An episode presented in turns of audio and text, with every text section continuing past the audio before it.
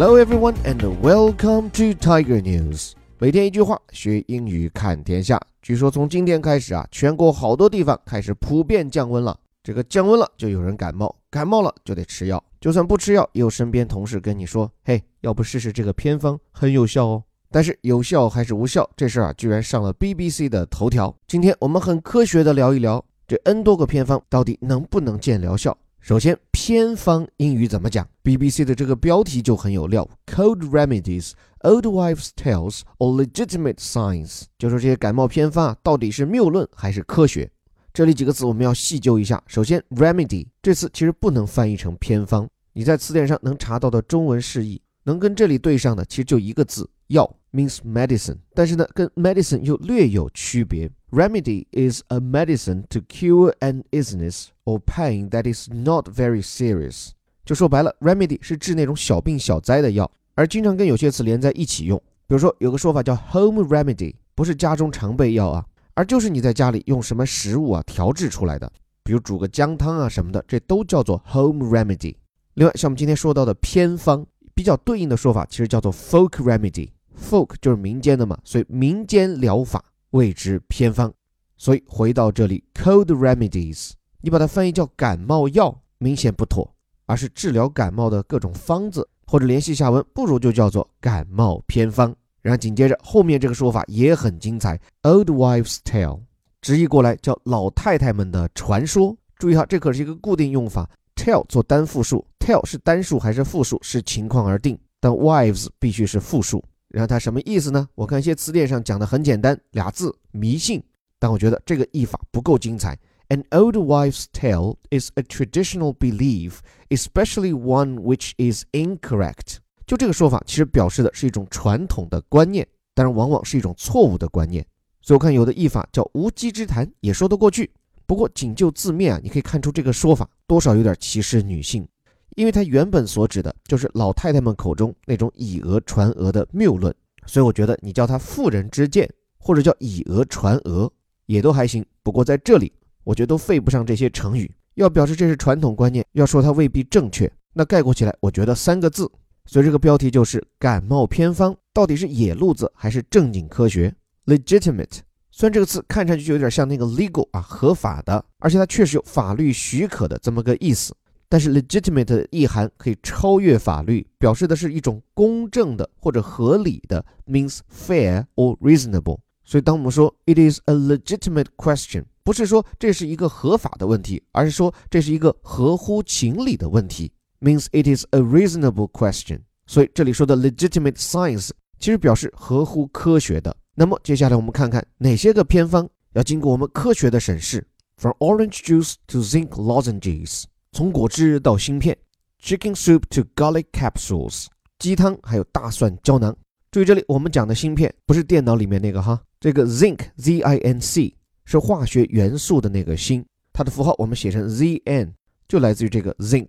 然后面这个 lozenge，学数学的朋友不该陌生啊，它表示的是菱形，就那个长得有点像方形的那个形状，a shape similar to a square。但是这次引申开来。后来表示那种长成菱形的药片，而且不是一般的药哈，准确讲它其实是糖，只不过把药物啊掺在里面，所以应该叫做药糖或者糖片，比我们吃的金嗓子喉宝啊止咳糖 a cough lozenge，甚至延伸到后来这个糖片药片它是不是菱形不重要，只要是药糖，通通谓之 lozenge。像在这里补锌的那种保健药片 zinc lozenge。此外，同样表示药 garlic capsule，garlic 是大蒜。Capsule 是胶囊，因为大蒜那味儿不太好嘛，所以做成胶囊来下咽。总之，只是列举了这几样。There are plenty of home remedies for the common cold。但实际上，应对普通感冒有好多这样的家庭偏方。这是个简单的好句式哈。There are plenty of blah blah blah，表示什么东西啊？有很多，但是偏方何其多。But is there any evidence that they work？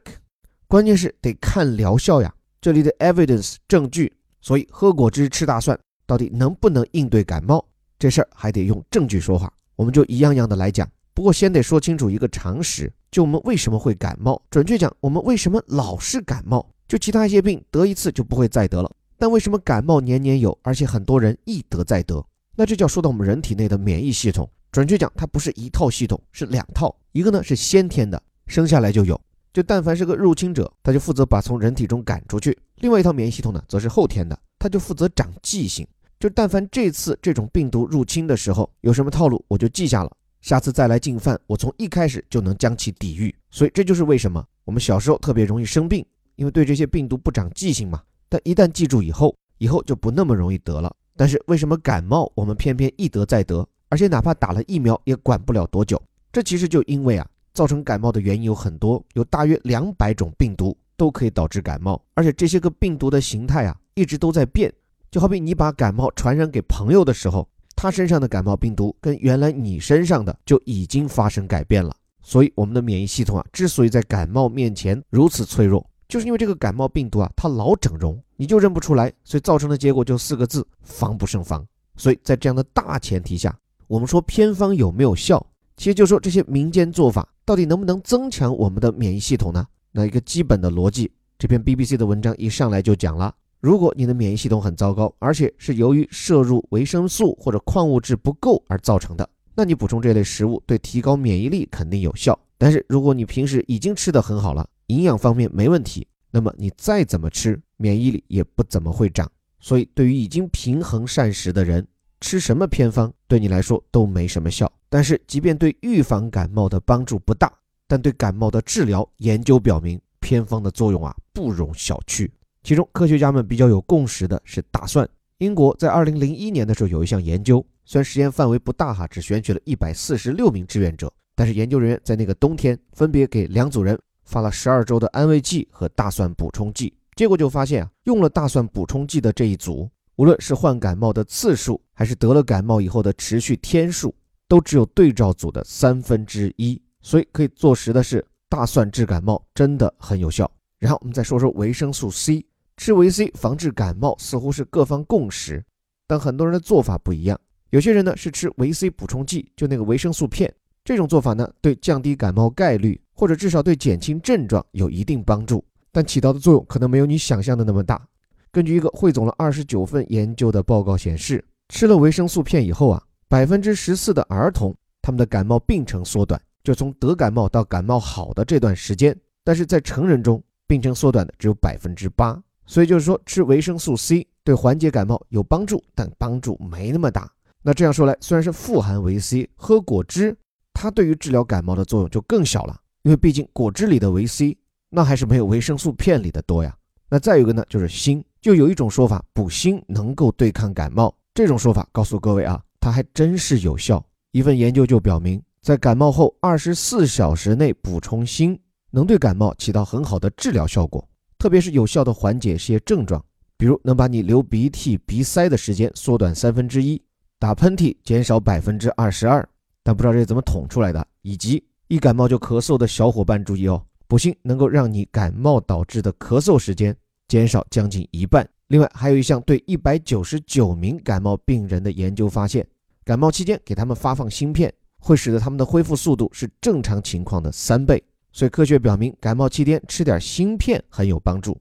但是，受访专家在 BBC 这篇文章里强调，虽然补锌有帮助，但怎么吃很讲究，并不是让你去吃一些富含锌元素的食物，也不是通过普通的芯片，而是今天我们音频里讲到的要吃 lozenge。也就是含有锌的糖片，因为这种糖片其实就是润喉糖了，它可以在你的喉咙部位缓释并发挥效用。如果被一口吃进肚子里，那这个锌的作用就不大了。此外，关于治疗感冒，还有各种民间偏方，这篇文章也说了，对这些东西的疗效，科学家们也没法一一查证。而且我发现啊，各国文化不同，这个偏方也各有讲究，甚至可以互相矛盾。比我们中国人有一种说法，感冒的时候呀，忌讳吃鸡。但是在西方有一种传统，就感冒的时候呢，偏偏要喝鸡汤。那到底这种做法有没有效呢？BBC 这篇文章里也将其归入是一种安慰剂疗法。因为很多事啊，这种实际上没什么用，但只要你相信它可能有用的东西，它们虽然不能治病，但研究表明它们确实能缓解一些症状，比如说疼痛，比如说肠胃的不适。所以这些偏方所起到的安慰剂的作用，恐怕才是它们起效的关键。就这种心理暗示的作用，这篇文章里还举了很有意思的一个例子。就长期以来，西方民间有一种说法，就感冒的时候如果喝牛奶，就会加剧流鼻涕的症状。这种说法呢，现在已经被证实是不靠谱的。但是在二零零五年的时候，瑞士的一些科学家发现，那些相信在感冒期间喝了牛奶会加重流鼻涕的人，他们在喝了以后啊，真的就会出现更多的呼吸道症状。所以这其实反过来说明了，在生病的时候，心理状态对于我们症状的缓解或者加重，能起到好大的作用呢。所以看过这篇长文，我倒是感到这些感冒偏方里蕴藏的，当然有谬误，但也有科学。但除此以外，可能更重要的。是它所蕴含的，在我们生病时所需要的那种精神力量。在我们因为生病而情绪低落时，有人给你送碗热汤，给你敷个热毛巾，或者仅仅是给你一些关怀和鼓励，这些精神上的加持和宽慰，本身就是最好的良药。生了病当然要吃药，但除了生理上的缓解，这些心理上的药，我们同样需要。最后，感谢你的时间。这里是带你读懂世界顶级报刊头版头条的虎哥微头条。最后再广而告之，如果你认可我们的理念，不满足于这里的标题加导语，赶紧趁最后的报名机会来参加我们打卡免学费的十四天外刊精读营。通过我们为你精心选取的年度好课，不仅通过这些深度外刊系统的学习英语，积累词汇量和阅读能力。更能帮你有深度、有广度的打开你的世界观。对了，如果你能完成这十四天的打卡，除了学费全返，还能获得我们的优惠大礼，免费的试听及具体报名方法，可以关注我的微信公众号，在下林伯虎的下方菜单。最后还是那句口号：我们每天一句话，学英语看天下。我是林伯虎，我们明天见。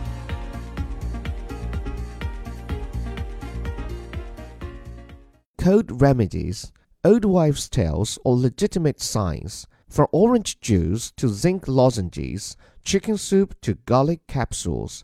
There are plenty of home remedies for the common cold, but is there any evidence that they work?